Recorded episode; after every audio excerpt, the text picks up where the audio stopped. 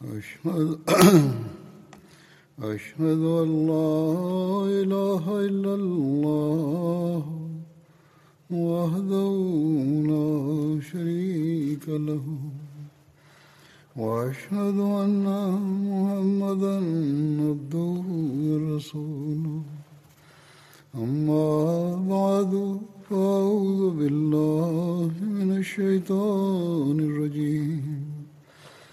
بسم الله الرحمن الرحيم. الحمد لله رب العالمين. الرحمن الرحيم. مالك يوم الدين. إياك نعبد وإياك نستعين. اهدنا الصراط المستقيم. صراط الذين أنعمت عليهم. غير المغضوب عليهم ولا الضالين.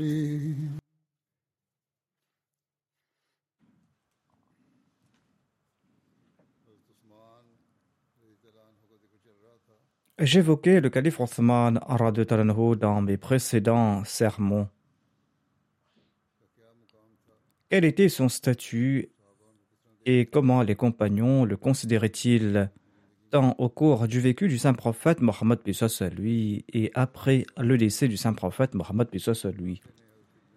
Il existe un récit à ce sujet.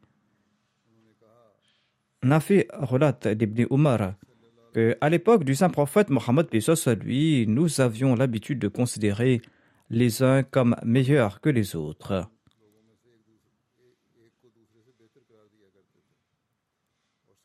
Et nous pensions qu'Abu Bakr était le meilleur d'entre tous les compagnons. Ensuite venait Omar bin Khattab, ensuite Othman bin Affan. Ce récit est tiré d'Al-Bukhari.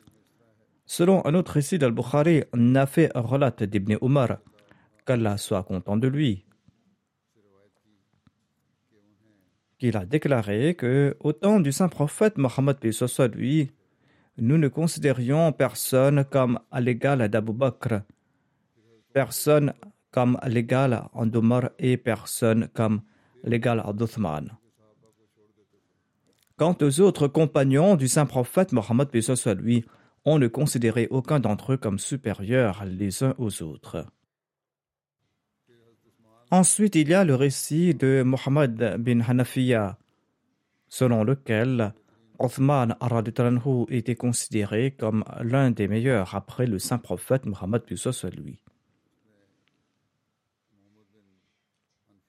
Mohammed bin Hanafiya déclare J'ai demandé à Ali mon père, qui est le meilleur des compagnons après le saint prophète Mohammed lui. Ali a répondu Abu Bakr. Je lui ai demandé et qui après lui? Il a répondu Omar. Et tout craintif, j'ai demandé, et après lui, il a répondu Othman. Ensuite, j'ai demandé, ô mon père, après eux, est-ce que vous êtes meilleur que les autres? Il a répondu, moi je suis un homme ordinaire parmi les musulmans. On peut saisir le statut d'Uthman aux yeux du saint prophète Mohammed lui par le fait que le saint prophète Mohammed lui n'avait pas dirigé la prière funéraire d'une personne qui détestait Othman Taranhu. Voici les détails sur ce récit. Jabir raconte que la dépouille d'une personne a été présentée au saint prophète Mohammed lui afin qu'il puisse accomplir ses prières funéraires. Mais le saint prophète Mohammed lui a refusé de le faire. Quelqu'un a demandé au envoyé d'Allah Jamais vous avez omis d'accomplir la prière funéraire de quelqu'un dans le passé. Sur ce, le saint prophète lui a répondu Cette personne détestait Othman et Allah lui est également hostile. Ensuite, il y a un récit sur le sens de justice d'Uthman anhu.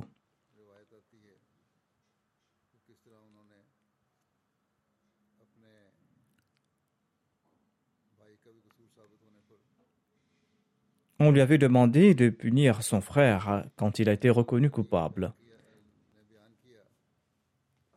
Ubaidullah bin Adi relate que Miswar bin Makhrama et Abdurrahman bin Aswad bin Abd m'ont tous deux dit Pourquoi est-ce que vous nous interdisez de parler à Othman à propos de son frère Walid? Parce que les gens ont tellement dit à son propos, en raison de certains méfaits. Ubaidullah déclare Je suis parti voir Othman, il était sorti pour la prière. Je lui ai dit J'ai un travail pour vous, et ceci est pour votre bien. Othman m'a dit Bonhomme, est-ce Muammar qui t'a envoyé? Je pense que c'est lui qui t'a envoyé avec son message. Ensuite, Othman a déclaré Je cherche refuge auprès d'Allah contre vous. En entendant cela, Rothman est parti. Ubaidullah bin Adi est retourné vers les autres. Par la suite, le messager d'Othman est venu vers lui et Ubaidullah déclare Je suis parti à sa rencontre. Othman m'a demandé Que souhaites-tu de bon pour moi? Ubaidullah bin a répondu Allah a envoyé le saint prophète Mohammed lui avec la vérité. Et Allah lui a révélé le livre. Et vous, Othman, vous êtes l'une de ces personnes qui ont accepté le message d'Allah et son messager. Et vous avez accompli deux migrations et vous avez soutenu le saint prophète Mohammed lui et vous avez témoigné du comportement du saint prophète Mohammed. Les gens racontent beaucoup de choses à propos de Walid qui est votre frère. Othman m'a demandé As-tu vécu au temps du saint prophète Mohammed soit lui? Obaidullah a répondu non. Mais j'ai su tout cela à votre propos. Je n'ai pas vécu en ces temps, mais j'ai entendu à propos de l'époque du saint prophète Mohammed soit lui. Il s'agit des faits que même une femme vierge peut entendre derrière son voile. Othman a déclaré par la suite, certainement, Allah a envoyé le saint prophète Mohammed soit lui avec la vérité. Et je suis de ceux qui ont accepté l'appel d'Allah et de son messager. Et j'ai cru en tout ce que le saint prophète soit lui est venu avec de la part de Dieu. J'ai accompli deux migrations, comme tu l'as dit, et je suis resté avec le messager d'Allah, soit lui, et je lui ai prêté allégeance. Par Allah, Jamais je n'ai désobéi au saint prophète, paix soit lui, et jamais je ne l'ai trahi, jusqu'à ce qu'Allah lui donne la mort. Puis j'ai obéi à Abu Bakr, et j'ai aussi obéi à Omar de la même manière. Puis j'ai été élu calife. Eh bien, n'ai-je pas le même droit que les deux premiers califes?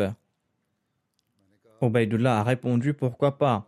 Othman a ajouté Alors pourquoi est-ce que vous me tourmentez de temps à autre?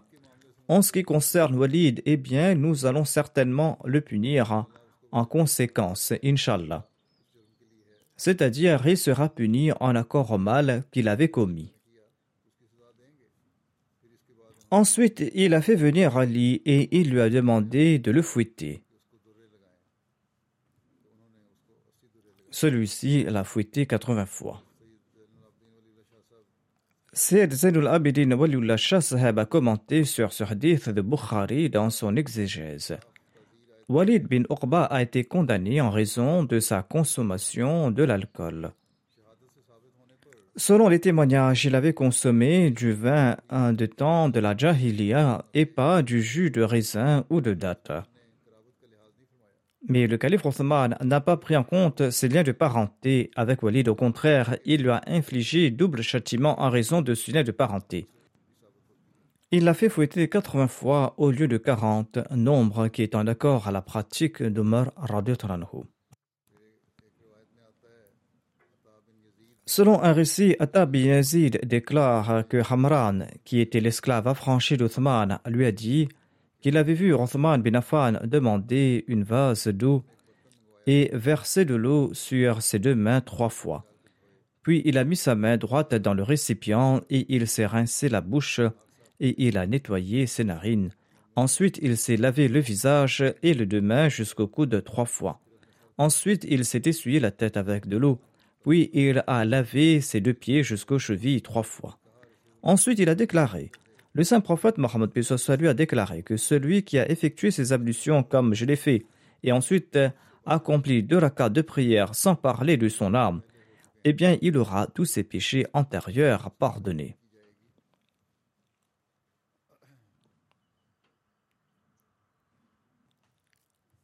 C'était à l'époque de Othman qu'a débuté la pratique d'un deuxième appel à la prière lors de la prière de Juma ou de la prière du vendredi. Il s'agit à présent du premier appel lancé. Zohri relate sur l'autorité de Saïb bin Yazid qu'au temps du saint prophète Mohammed soit lui, au temps d'Abu Bakr et de Omar, le premier appel à la prière lors de l'office de la prière du vendredi était lancé lorsque l'imam se plaçait sur la chair. À l'époque du calife Othman, quand le nombre de fidèles a augmenté, eh bien, on a commencé à lancer un troisième appel à la prière à Zohra. Abu Abdullah explique que Zohra est un lieu dans le marché de Médine.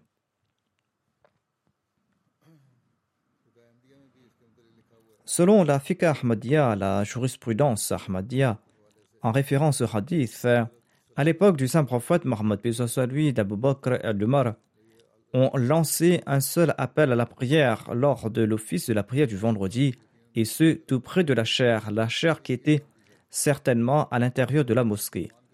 Plus tard, à l'époque d'Othman, la pratique du deuxième appel était en vogue. Cet appel était lancé par le muezzin debout sur une pierre posée à la porte de la mosquée, dont le nom était Zohra. Naimut al-Bari, l'exégèse du Sahih al-Bukhari, a commenté sur ce hadith. Ibn Hishab Zohri relate sur l'autorité de Saïb que le troisième appel qui a été mentionné ici dans ces récits concerne en fait l'ikrama.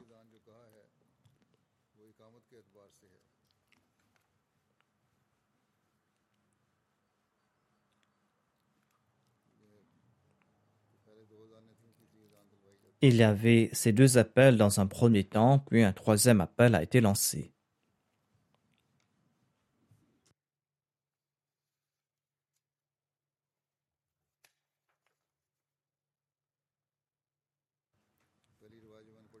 Dans le premier récit que j'ai lu, il est dit que lorsque le nombre de fidèles a augmenté, ils ont lancé le troisième appel à la prière à Zohra. Le troisième appel à la prière en fait le takbir ou l'ikama, qui est également nommé Azan dans ces récits. C'est ainsi qu'on invitait les fidèles à trois reprises pour les prières. Il existe également un autre récit sur le non-accomplissement des prières du vendredi le jour de l'Aïd. Abu Ubaid, l'esclave affranchi d'Ibn Asar, relate qu'il avait offert des prières de l'Aïd le jour de l'Id al-Adha en suivant l'exemple d'Omar. Celui-ci a dirigé la prière avant le sermon et il s'est adressé aux fidèles en disant Aux gens, assurément, le saint prophète, paix soit lui, vous a interdit de jeûner pendant ces deux jours de l'Aïd. La première Eid est celle pour célébrer la fin des jours du jeûne, et le deuxième jour est lorsque vous consommez la viande de vos animaux sacrifiés. Abu Ubaid déclare qu'il a accompli la prière de l'Aïd à l'époque d'Othman.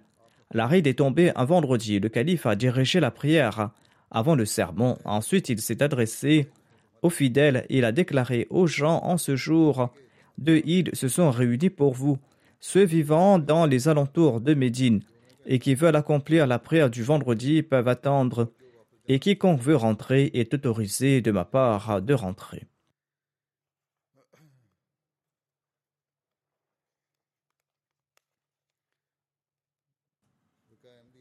Je n'ai pas encore trouvé des preuves claires à propos de ce qui suit dans la jurisprudence de la communauté Ahmadiyya.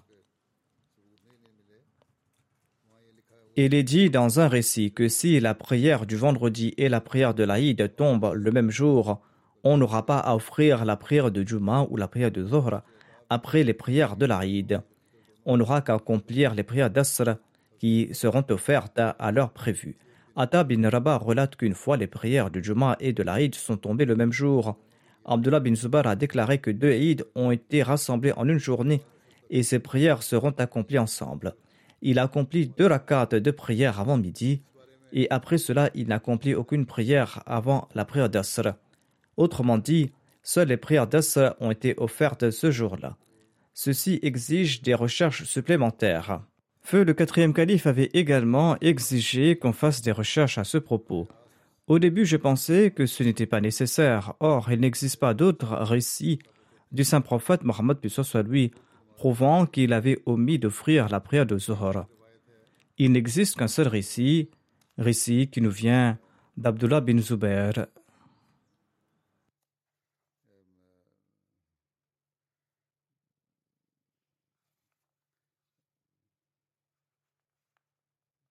Il existe donc uniquement ce récit d'Abdullah bin Zubair sur l'omission de la prière de Zohar.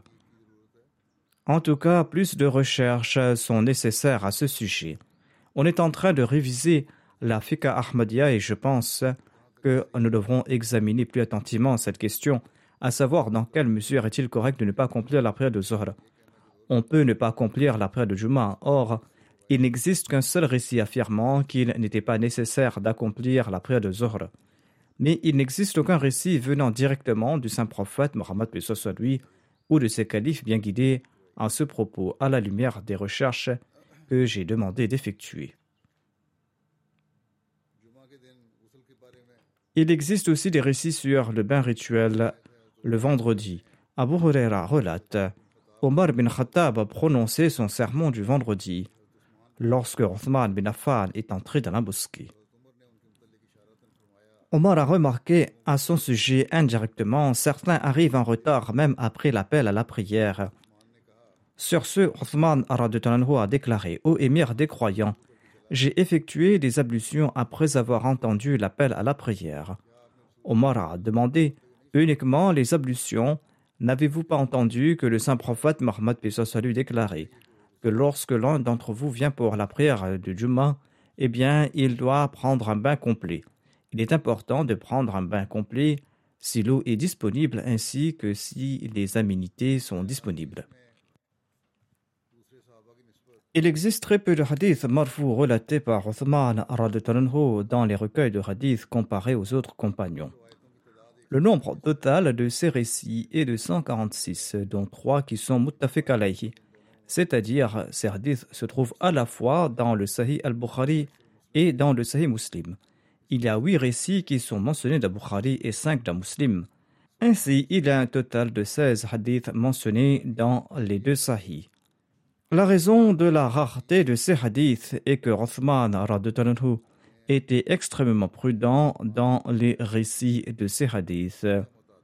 Il avait l'habitude de dire que ce qui m'empêche de relater les hadiths du saint prophète Mohammed à lui est que ma mémoire n'est pas aussi bonne que celle des autres compagnons.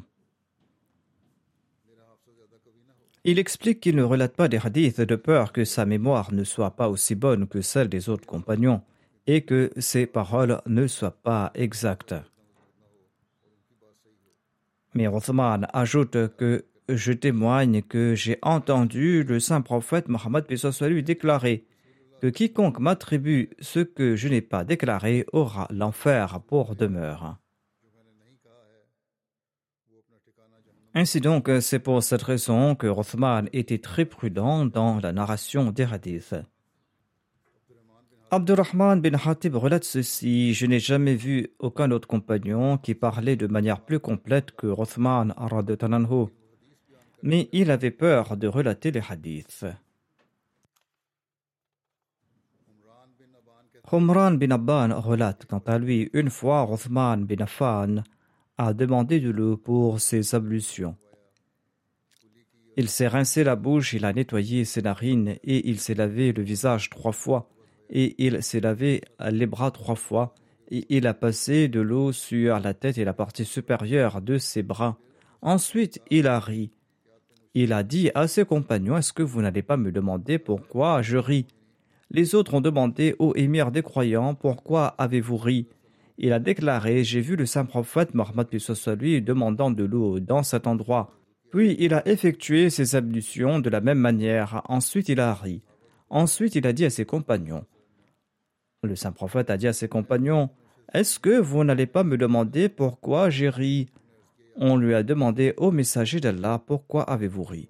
Le saint prophète Pessoa lui a déclaré que quand une personne demande de l'eau pour ses ablutions, se lave le visage, eh bien Allah pardonne tous les péchés qui sont sur son visage. De même, lorsqu'il se lave les bras, Allah lui pardonne les péchés commis par ses bras. Ensuite, lorsqu'il s'essuie la tête et lorsqu'il se nettoie les pieds, la même chose se produit. Ce récit aurait dû être mentionné avec le premier récit sur l'ablution. En tout cas, j'en ai fait mention ici.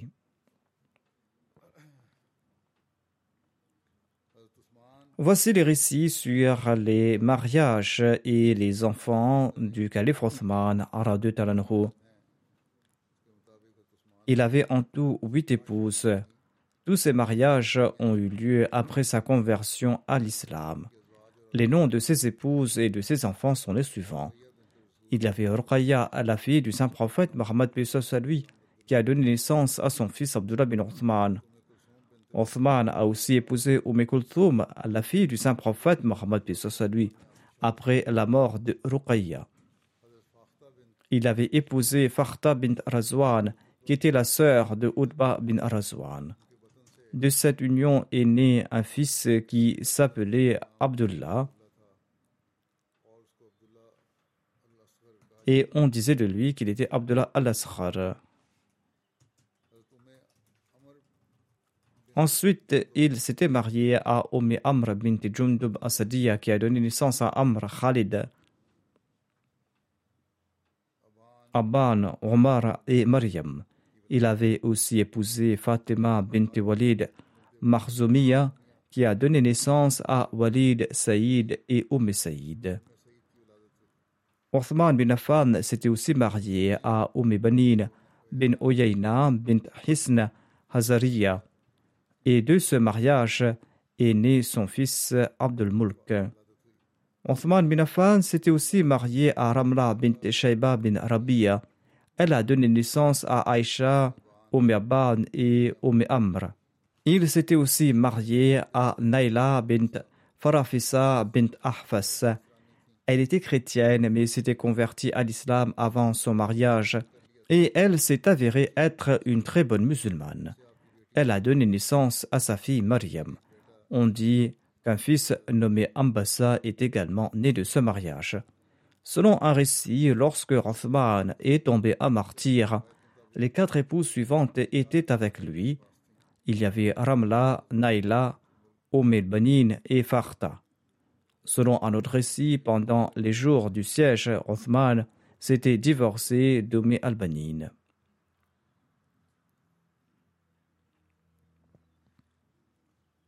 Le premier calife de la communauté Ahmadiyya explique ceci dans son commentaire de la Sourate Nour.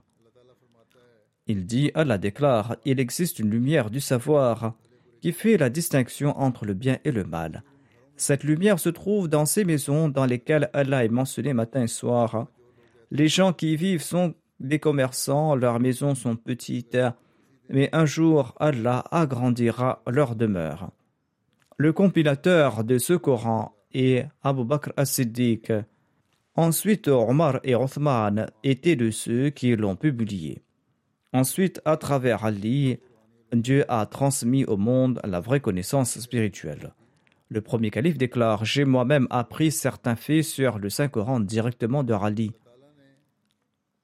Allah a également dit dans ces versets de ces rukus du Saint-Coran qu'il n'y aura pas de calife parmi les Ansar, mais de parmi les Muhajirines.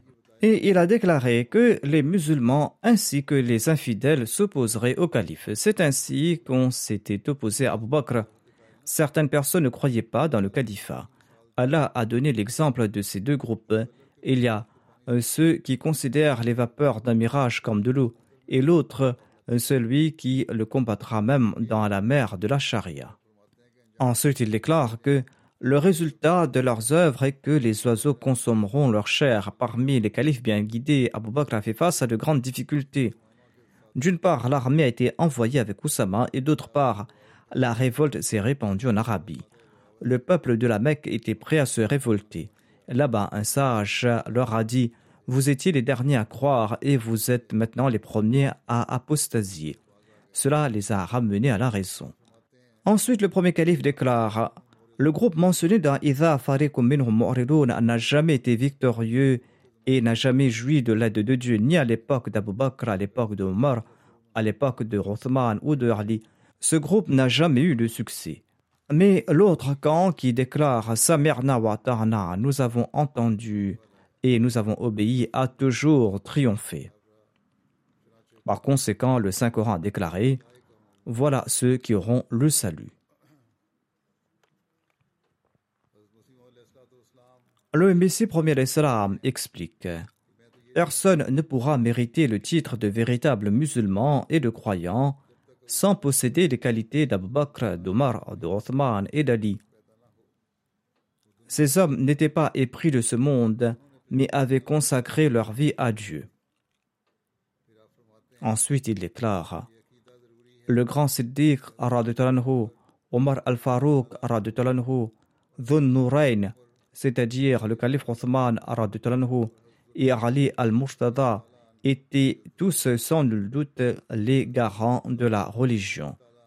Le Messie premier l'Islam déclare Abu Bakr était le deuxième Adam au sein de l'islam. De même si Omar al-Farouk et si Othman n'étaient pas les véritables garants de la religion, il aurait été difficile pour nous d'affirmer qu'un seul verset du Saint-Coran vient de la part de Dieu. Ensuite, le Messie premier l'Islam explique que, par Dieu, Allah a fait de ces deux chers, à savoir Abu Bakr et Omar, et le troisième qui est le Tonnourain, les portes de l'islam et l'avant-garde de l'armée du saint prophète Mohammed lui. Ainsi donc, quiconque nie leur grandeur, quiconque méprise leurs arguments définitifs et quiconque ne les respecte pas, mais qui les insulte et les calomnie, eh bien, je crains que celui-là aura une mauvaise fin, et je crains aussi la perte de sa foi. Ceux qui ont nui à ces califes, ceux qui les ont maudits, ceux qui les ont calomniés, eh bien, ceux-là se sont endurcis leur cœur, et ils se sont attirés la colère du Dieu qui est très miséricordieux.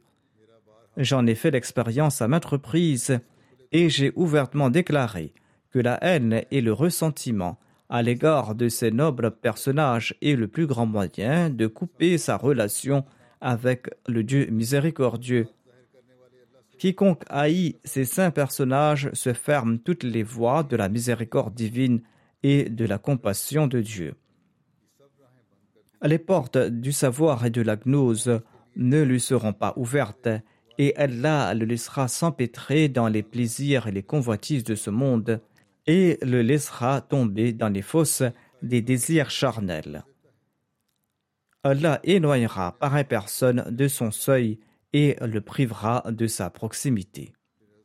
Ensuite, le Messie premier salam explique Après le saint prophète Mohammed lui, tout ce que l'islam a acquis fut par l'entremise de ses trois compagnons, à savoir Abu Bakr, Omar et Othman.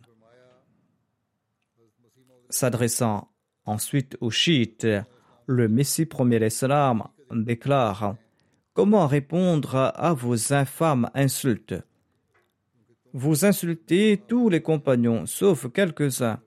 D'ailleurs, vous maudissez les mères des croyants, les épouses bénies du saint prophète Mohammed lui.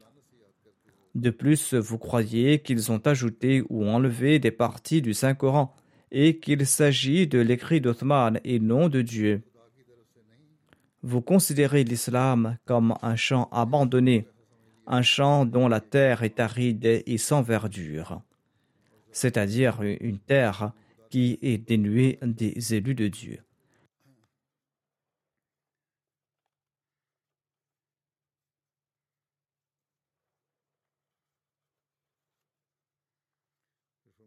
Ensuite, le Messie promet salam déclare Quel honneur réservez-vous à l'islam, ô vous les transgresseurs?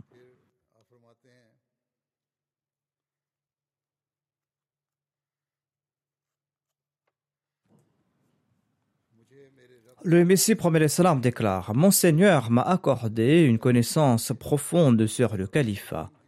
Et comme tout érudit, j'ai également pu approfondir cette question et mon Seigneur m'a révélé que le Siddiq, c'est-à-dire Abu Bakr, Farouk, Omar, Othman, qu'Allah soit satisfait d'eux, étaient des pieux croyants. Ils étaient parmi les élus d'Allah, ceux qui l'avaient choisi et ceux qui l'avaient favorisé. De plus, de nombreux sages ont témoigné de leur vertu. Ils ont abandonné leur terre pour le plaisir de leur Seigneur. Ils sont entrés dans la fournaise de chaque bataille et ils ne se souciaient ni de la chaleur torride de midi, ni euh, du froid de la nuit au cours de l'hiver. Au contraire, ils ont marché sur les chemins de leur foi comme des jeunes hommes braves, et ils ne se sont ni inclinés devant leur propre peuple, ni devant les autres. Et ils ont souhaité à à toute chose pour la cause du Seigneur des mondes. Leurs actions étaient imprégnées d'un doux parfum et leurs actions d'un arôme. Tout cela indique les jardins de leur rang et les vergers de leurs bonnes œuvres. De même, les brises aromatiques de leur vent doux et odorant révèlent leur subtile qualité et leur lumière se manifeste à nous dans tout son éclat. Ainsi, vous devez déterminer leur rang illustre à travers l'arôme de leurs œuvres et ne pas faire preuve de hâte à leur égard et ne pas suivre ceux qui doutent de leur personne. Ne vous fiez pas uniquement à certains récits, car certains de ces récits sont emplis de poison et d'exagération, et on ne peut pas faire confiance à ces récits. Beaucoup de ces récits sont comme une tempête puissante et destructrice, et comme la foudre qui trompe quelqu'un en pensant qu'il va pleuvoir. Ainsi donc, craignez Allah et ne suivez pas de tels récits. Ceci conclut les récits sur la vie de et Inch'Allah, je vais entamer les récits sur la vie de Omar. J'ai quelques annonces à faire. Tout d'abord, l'équipe de l'islam a préparé la première version d'un nouveau site web de recherche sur le Saint-Coran. Ce site web se nomme holyquran.io. Ce site web est accessible séparément du site Al-Islam. On peut rechercher n'importe quel chapitre, quel verset, quel mot en arabe, en anglais, en langue ourdou, grâce à un moteur de recherche dernier cri. Les résultats de la recherche peuvent être consultés à travers des traductions ahmadi et non ahmadi.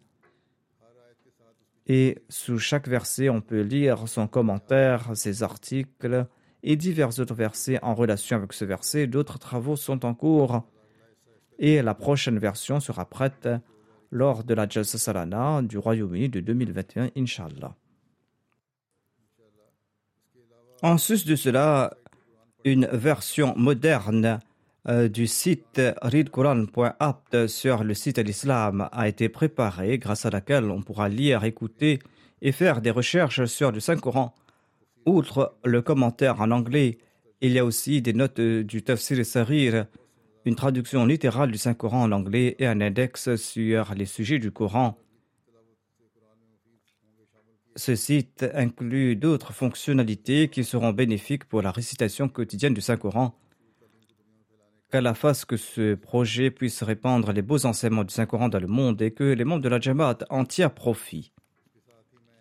Je voudrais également vous demander de prier pour les Ahmadis du Pakistan qu'Allah améliore leurs conditions et qu'Allah leur facilite la vie. De même qu'Allah accorde fermeté et constance aux Ahmadis de l'Algérie et qu'il améliore leurs conditions, les conditions qu'ils doivent endurer et qu'il change leur situation.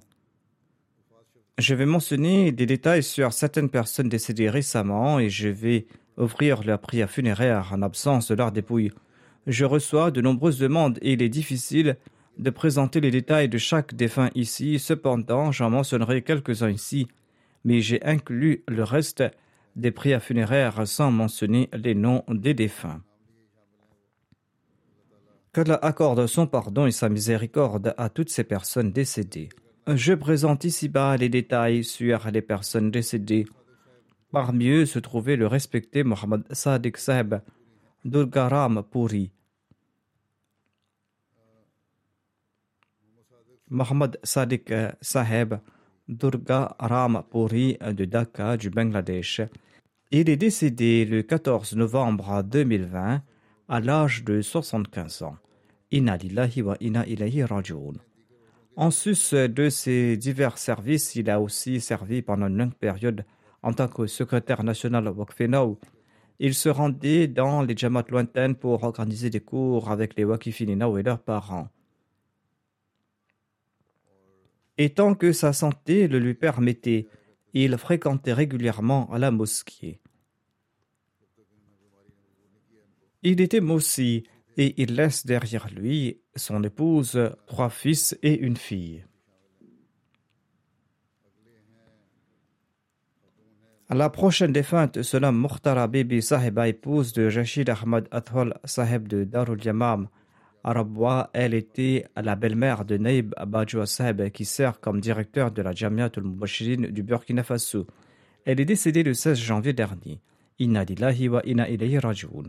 Elle a servi au sein de la Majlis de la Lajna de la Darul Yaman Harbi pendant 17 ans. Elle a eu l'occasion de consentir à de grands sacrifices pour divers projets dans différents pays et elle a sacrifié des centaines de milliers de roupies. Quelques heures avant sa disparition, lorsqu'elle a pris conscience, elle a demandé d'apporter ses bracelets et elle a demandé à son fils de vendre ses bracelets qui étaient d'une valeur de 350 000 roupies et d'offrir cette somme à Sadr Saheb pour qu'il puisse installer une antenne parabolique de la MTA. Deux de ses fils étaient décédés en 1995 suite à un accident de voiture en Allemagne et la défunte a enduré cette perte avec une grande constance. Elle ne parlait jamais de cet incident, elle ne s'était jamais plainte et elle était satisfaite de la volonté de Dieu. et elle a fait preuve d'une grande patience. Elle avait une grande passion et un grand désir pour la prédication et elle voyageait beaucoup dans les environs de Rabwa pour prêcher le message de l'Ahmadiyya. Elle avait une grande passion pour le Saint-Coran. En sus de réciter régulièrement le Saint-Coran, elle enseignait également le Saint-Coran et la Yasan al-Quran aux enfants du quartier. Elle était Moussia et elle laisse derrière elle son mari, un fils et quatre filles. Trois de ses filles résident à Londres, une de ses filles est au Burkina Faso. Ces filles qui sont ici sont en train de servir la Jamaat. Qu'Allah lui accorde son pardon. Ensuite, je vais diriger la prière funéraire de Mansour Ahmad Shad, qui est décédé le 17 janvier dernier à l'âge de 82 ans. Son père avait embrassé l'Ahmadiyya en 1903, lorsque le Messie premier l'Islam s'était rendu à Jahlam pour le procès de Karamdin. Shad Saheb, quant à lui, avait déménagé à Karachi en 1956, où il a servi en tant que caïd du district de Karachi et il a effectué un travail exceptionnel sous l'égide de la Khuddam al-Ahmadiyya. Ensuite, il a servi en tant que président local de Drigrod Colony. Il a servi comme Naib Amir de Karachi. En 1984, il faisait partie du groupe qui avait accueilli le quatrième calife à Sakhar et il était resté avec le quatrième calife jusqu'à son départ à l'aéroport. Il avait déménagé à Londres en 2010 il faisait du bénévolat au dispensaire homéopathique de Baitul Foutou. Au moment de sa disparition, il servait comme secrétaire Tarbiyat et secrétaire Tarbiyat pour les nouveaux convertis de la Jamaat de Norbury. Il était moussé par la grâce de Dieu. Trois de ses petits-fils sont missionnaires et ils servent ici au Royaume-Uni. Qu'Allah lui accorde son pardon et sa miséricorde. Ensuite, je vais diriger les prières funéraires de Madame Hamida Akhtar Sahiba, épouse d'Abdurrahman Salim des États-Unis. Elle est décédée le 19 janvier dernier à l'âge de 92 ans. La défunte a servi pendant environ 50 ans au sein de la Lajna Imaila de Karachi et de Rawalpindi. Elle a servi en tant que secrétaire général, en tant que Sadar Lajna et en tant que Nigran Kiadat. Elle avait un amour profond pour le califat et elle conseille également à ses enfants d'établir une relation sincère avec le califat. Elle a toujours prié régulièrement, elle accomplissait régulièrement la prière de Tahajjud tout au long de sa vie. Elle accordait une attention particulière à la récitation du Saint-Coran et à son enseignement, et elle avait également enseigné le Saint-Coran à ses enfants et ses petits-enfants. La défunte avait aussi accompli l'Umrah. Elle était moussia par la grâce de Dieu, et elle laisse derrière elle cinq fils et deux filles. Beaucoup parmi ses enfants sont au service de la foi et servent la communauté en différentes capacités. Parmi eux se trouve le docteur Abdussalam et le docteur Khalik Malik Saeb qui rendent de grands services à la communauté. Qu'Allah accorde son pardon et sa miséricorde à la défunte. Le prochain défunt se nomme Nasir Peter Lutzin, qui est un Ahmadi allemand. Il est décédé le 20 février dernier. Inna wa Sa fille écrit à son sujet un jour, en 1983, mes parents sont passés devant le marché central de Hanovre quand ils ont vu un étal composé d'une table avec quelques livres dessus, et il y avait deux jeunes étrangers qui étaient debout derrière la table. Ils les ont rencontrés et ils ont appris qu'ils étaient des musulmans et qu'ils représentaient la communauté musulmane ahmadiyya. Mes parents ont posé des questions aux jeunes et ils ont également pris de la documentation. Après avoir lu la littérature, mes parents sont entrés en contact avec ces jeunes et ils les ont rencontrés. Les trois Ahmadis les ont invités à dîner chez eux. Elle ajoute C'était au cours du mois du Ramadan et ils les ont invités pour l'iftar et mes parents sont partis à leur rencontre. Ils avaient posé la nourriture à même le sol sur des vieux journaux car il n'y avait pas de place pour s'asseoir. Ils avaient posé des journaux sur le tapis et ils ont servi la nourriture ainsi. Mes parents ont apprécié la nourriture, mais ils ont apprécié davantage la simplicité de ces gens et leur hospitalité. La fille du défunt ajoute Après cette nuit, ils se rendaient fréquemment chez les uns et les autres. Après quelques mois d'études et de recherches en 1984, mes parents ont fait la Bayra et ils ont rejoint la communauté musulmane ahmadiyya. C'était à l'occasion de la Eid et le respecté Nasser Seb s'était rendu à Hambourg avec quelques habitants de la région. Et là-bas il a eu la chance de prêter le serment d'allégeance. Il avait également eu l'occasion de prononcer un discours lors de la Jalsa Sa fille ajoute En outre, ma mère avait un attachement particulier à la religion et son intérêt pour la recherche de la vraie religion l'a conduit vers l'Ahmadiyya et elle a pu établir une relation vivante avec le Dieu vivant, et ses prières ont été exaucées en de nombreuses occasions. Et Allah lui avait aussi montré de nombreux signes. En 1986, dit-elle, ma mère a assisté à la Jalsa Salana du Royaume-Uni. Elle avait perdu l'usage d'un de ses œils, et lors de la Jalsa Salana, une partie de sa vision s'est rétablie. Elle était incapable de voir avec cet œil, cependant peu à peu elle a commencé à voir. Celui qui a perdu complètement l'usage d'un œil, eh bien, cela n'est rien de moins qu'un miracle lorsque sa vision se rétablit après onze ans. C'était uniquement le résultat des prières et du fait qu'elle avait assisté à la Jalsa Sarana. À Londres, un jour, elle logeait chez une Ahmadi allemande du nom de Khatija. Un jour, dit sa fille, mes parents sont partis de la maison pour faire du tourisme et sont partis un peu loin et ils ont oublié le chemin de retour. À mesure qu'il faisait noir, ils étaient de plus en plus inquiets. Ils se tenaient dans une rue très fréquentée et ils ne savaient pas où ils se trouvaient. Lorsqu'il faisait plus noir et qu'ils ont perdu le chemin, ma mère a dit Nous devons prier. Et lorsqu'ils venaient de prier, ils ont vu le gendre de Madame Khatija qui a arrêté sa voiture devant eux et il leur a demandé de s'asseoir à l'intérieur afin de les ramener à la maison. Cet incident sur l'acceptation de la prière a renforcé leur foi. Leg Munir Zeb, qui est un missionnaire en Allemagne, écrit ceci que toute la famille de Lutzin avait rejoint l'Ahmadiyya. À l'époque, nous disions que c'était la seule famille Ahmadi allemande. Il était très sincère et il parlait très peu et il était très respectable. Il était aussi à l'avant-garde dans les sacrifices financiers. Il faisait des présentations lors des programmes de Tablir. Chaque fois qu'il entendait le nom du Messie premier l'Islam, il avait des larmes aux yeux. Une fois, lors d'une rencontre de Tablir, le défunt a exposé les enseignements de l'islam d'une si belle manière qu'un Allemand âgé de 70 ans est venu me voir, dit le missionnaire. Et il m'a dit que les connaissances qu'il avait acquises sur l'islam ce jour-là étaient inconnues jusqu'alors pour lui. Qu'Allah accorde sa miséricorde et son pardon aux défunts et que ses enfants soient toujours fidèles à l'Ahmadiyya.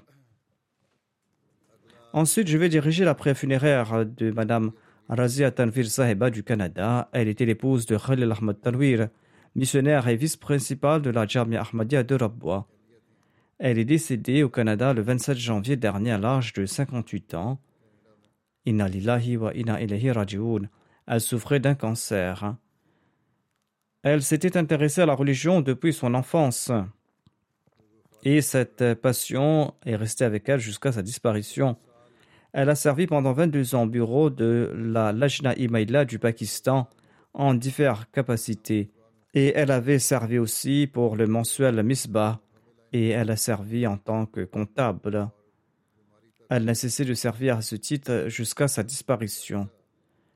Elle avait aussi travaillé avec euh, Hazrat Choteapa Sahiba et elle avait beaucoup appris d'elle et elle a eu la chance de recevoir de nombreuses prières de sa part qu'Allah lui accorde son pardon et sa miséricorde. Ensuite, je vais diriger les prières funéraires de Mian Mansour Ahmad Ghalib Sahib, fils de Mian Sher Mohammad Sahib de Sargoda. Il est décidé le 7 février dernier. Inna wa ilahi raji'un. Son frère aîné avait accepté l'Ahmadi en 1955. Il accompagnait par la suite son frère aîné Arabwa et c'est là-bas qu'il a pu embrasser l'Ahmadiyya. Son fils est en Belgique, il s'appelle Bashir Ahmad. Il déclare que le défunt avait un lien profond avec le califat et il ne déviait pas de l'obéissance due au califat. Il suivait à la lettre les instructions du calife. Je le connaissais personnellement et il était très sincère et il était très loyal et obéissant au califat. Il servait la foi et accordait priorité à la foi sur ses activités mondaines. Il était hospitalier, il était très pieux, il prenait soin des pauvres, il était sociable, il était très gentil et apprécié de tous. Il a pu servir au sein de la Khuddam al-Ahmadiyya, au sein de l'Ansarullah et de la Jamaat au niveau du district de Sargouda, et en tant que secrétaire des finances, secrétaire Waqf Jadid et Tahrik Jadid. Il s'est acquitté de ses fonctions d'une excellente manière. L'un de ses petits-fils est un missionnaire. Il s'appelle Safir Ahmad et il travaille au bureau du secrétaire privé qu'Allah le Tout-Puissant accorde son pardon et sa miséricorde aux défunts. Je dirigerai ensuite les prières funéraires de Bushra Hamid Anwar Adani Sahiba, épouse de Hamid Anwar Adan Sahib du Yémen. Elle était la mère de Mohamed Ahmad Anwar Sahib, qui est l'un de nos volontaires de la MTA, et elle était la belle-mère de Munir Ahmad Ode Sahib, qui est le directeur de la production au sein de la MTA. Elle est décédée le 14 février dernier à l'âge de 69 ans. Inna lillahi wa inna ilahi. La défunte était la petite fille de Hazrat Haji Mohammeddin Sahib d'Ilya Wali, un compagnon du Messie premier et de Hazrat Hussein Bibi Sahiba. La défunte a aussi servi au sein de la MTA elle travaillait régulièrement sur le transfert des données pour l'émission Les Kamal Arab et elle a aussi également servi au sein de la MTA Al-Arabiya. Elle était toujours satisfaite de servir la Jamaat en quelque capacité que ce soit. Elle était très patiente et reconnaissante qu'Allah lui accorde sa miséricorde. Ensuite, je vais diriger la prière funéraire de la respectée Nurusaba Zafar Sahiba, épouse de Mohamed Afzal Sahib, qui est missionnaire de la communauté d'El au Kenya. Elle est décédée le 25 mars à l'âge de 62 ans. Inna lillahi wa inna ilayhi raji'un. Elle était la fille cadette du missionnaire Molana Muhammad Said Ansari et elle était aussi euh, la sœur cadette euh, du missionnaire Nassim Bajwa. Son mari Mohamed Afzal écrit que par la grâce d'Allah, elle accomplissait régulièrement ses cinq prières quotidiennes ainsi que la prière de Tarajud. Elle récitait quotidiennement le Saint-Coran.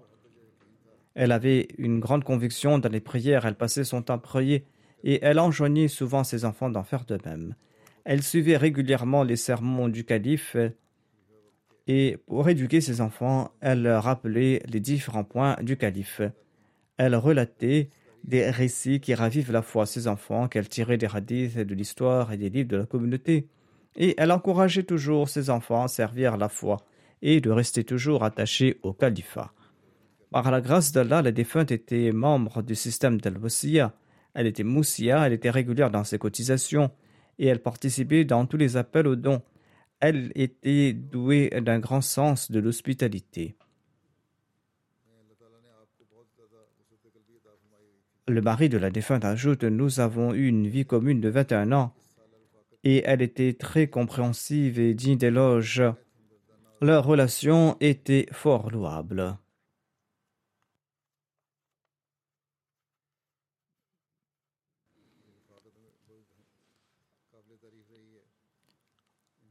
La première épouse de M. Zafar est tombée en martyr aux îles Fidji. Elle était décédée lors d'un accident avec euh, ses quatre enfants, trois filles et un fils. Zafar Saheb s'était marié une deuxième fois. La défunte s'est occupée, telle une mère, des deux premières filles euh, de son mari. Et ces filles en ont fait témoignage, elles ont relaté qu'elles ne s'étaient jamais rendues compte qu'elles n'étaient pas leur mère biologique. Elles les ont toujours bien éduquées et elle les a aidées à faire leurs études. Le mari de la défunte ajoute Elle a toujours fait de son mieux pour elle et elle se comportait aussi de manière très noble à l'égard de la famille de mon épouse défunte.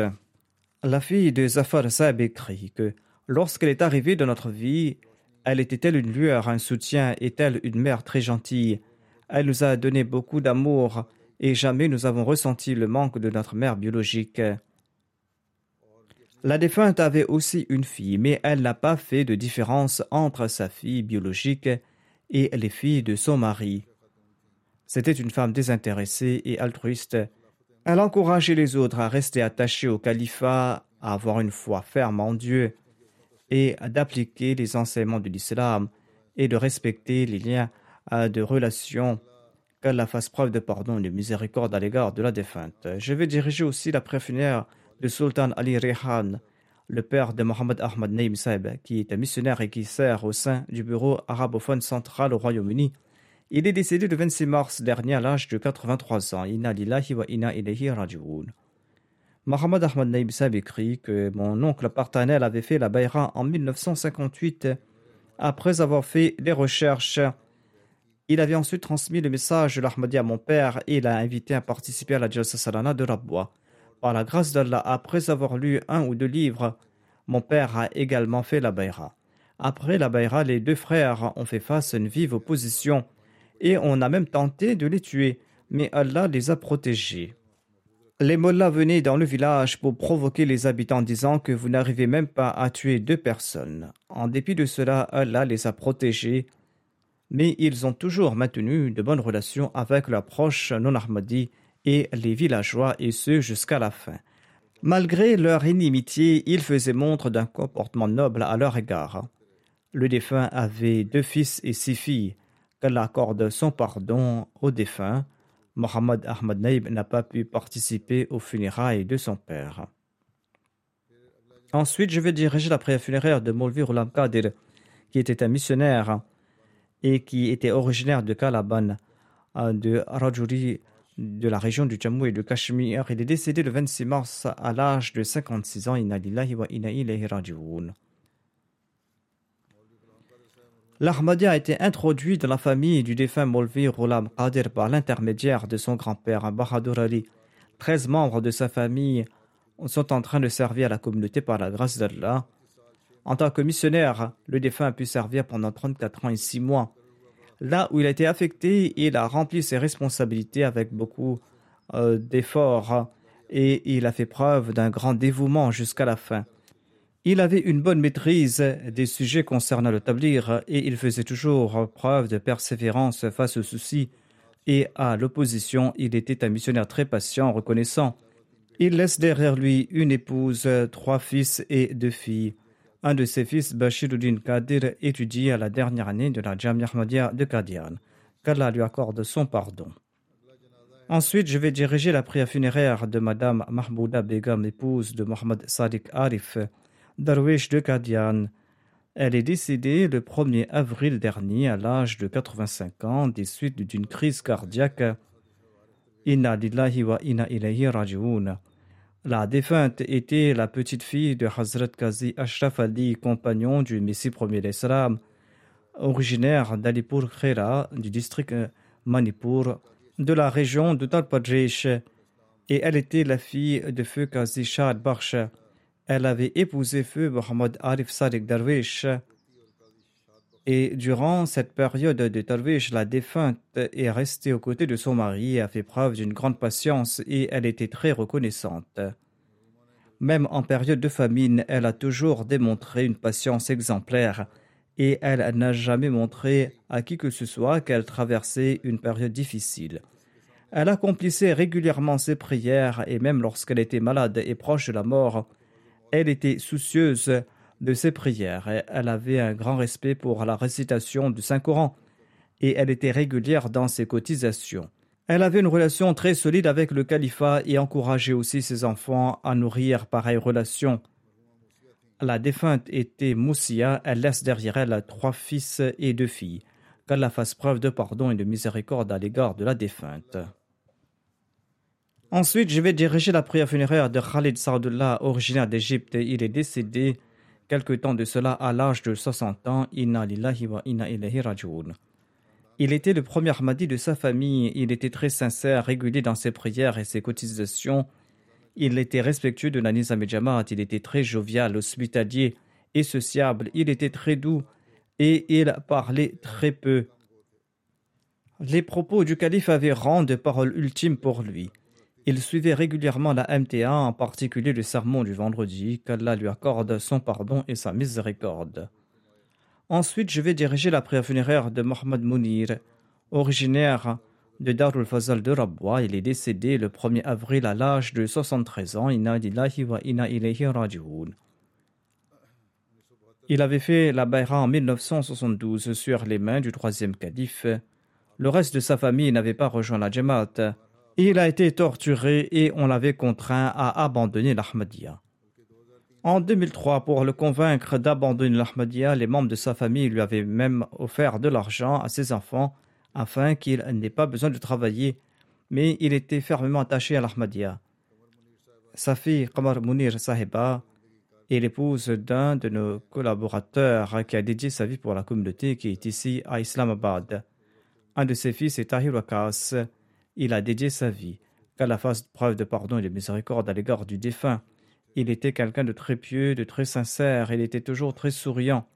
Il ne se mettait jamais en colère et il offrait régulièrement ses cinq prières quotidiennes. Il était régulier dans ses cotisations. L'un de ses proches se nomme Sayyidul Rahman. Il écrit que mon père l'avait formé à son travail car ses proches dont Ahmadi l'avaient rejeté et il avait rejoint mon père dont le magasin était proche.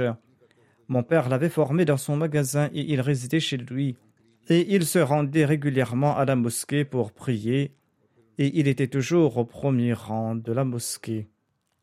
Il avait pris tellement goût à la prédication que souvent avec son épouse, il se rendait dans le village voisin de Rabwa pour transmettre le message de l'Ahmadiyya.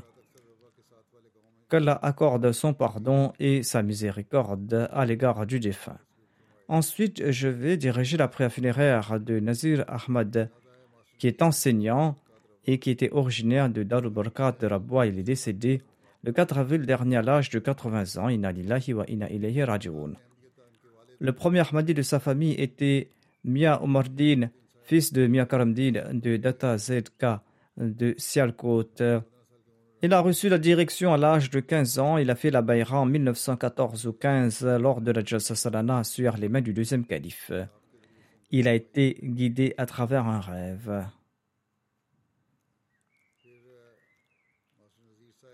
Nazir résidait à Sargoda et là-bas, il a été boycotté par les autres enseignants de l'école.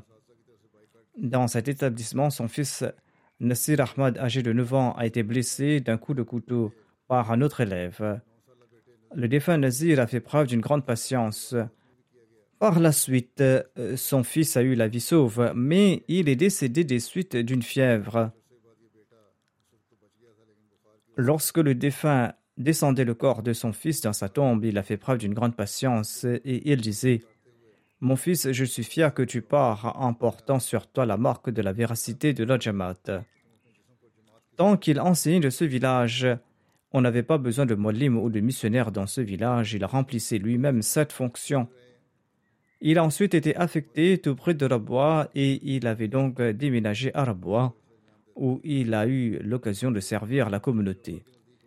Il a enseigné le Saint-Coran à d'innombrables garçons et filles, et il avait appris les règles de la récitation du Saint-Coran par Qari Ashik, et par la suite il dispensait des cours de récitation du Saint-Coran dans son quartier. Il faisait en sorte qu'il n'y ait aucun garçon ou fille qui ait un brevet des collèges mais qui ne sache pas lire le Saint-Coran. S'il y avait un enfant qui ne savait pas lire le Saint-Coran, il se rendait chez lui pour lui enseigner la récitation du Saint-Coran.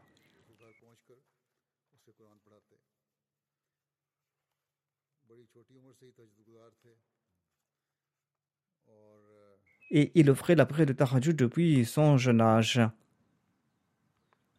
En raison de la pandémie du coronavirus, lorsqu'il y a eu des restrictions à Rabwa, eh bien, il ne pouvait plus partir à la mosquée parce qu'on avait interdit les mosquées à ceux qui avaient plus de 60 ans. Et il accomplissait ses prières du vendredi et ses prières chez lui à la maison. Il avait fait un rêve suite à quoi il avait la certitude qu'il allait décéder cette année. Et il en fut ainsi. Il avait trois fils et une fille.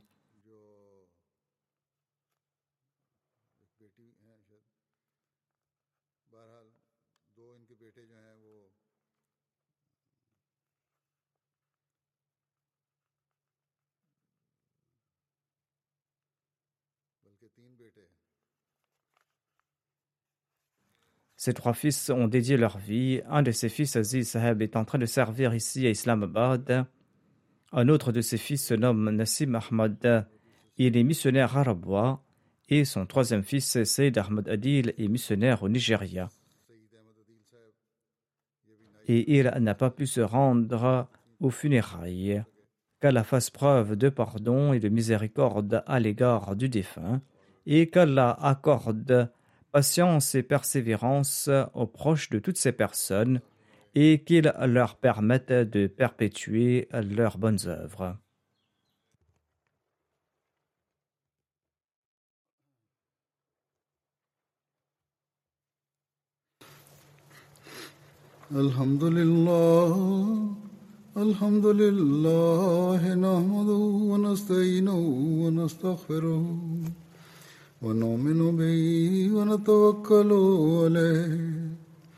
ونعوذ بالله من شرور أنفسنا ومن سيئات أعمالنا. من يهده الله فلا مضل له ومن يضلله فلا هادي له. ونشهد أن لا إله إلا الله ونشهد أن محمدا عبده ورسوله. عباد الله رحمكم الله. إن الله يأمر بالعدل والإحسان وإيتاء ذي القربى وينهى عن الفحشاء والمنكر والبغي يعظكم لعلكم تذكرون.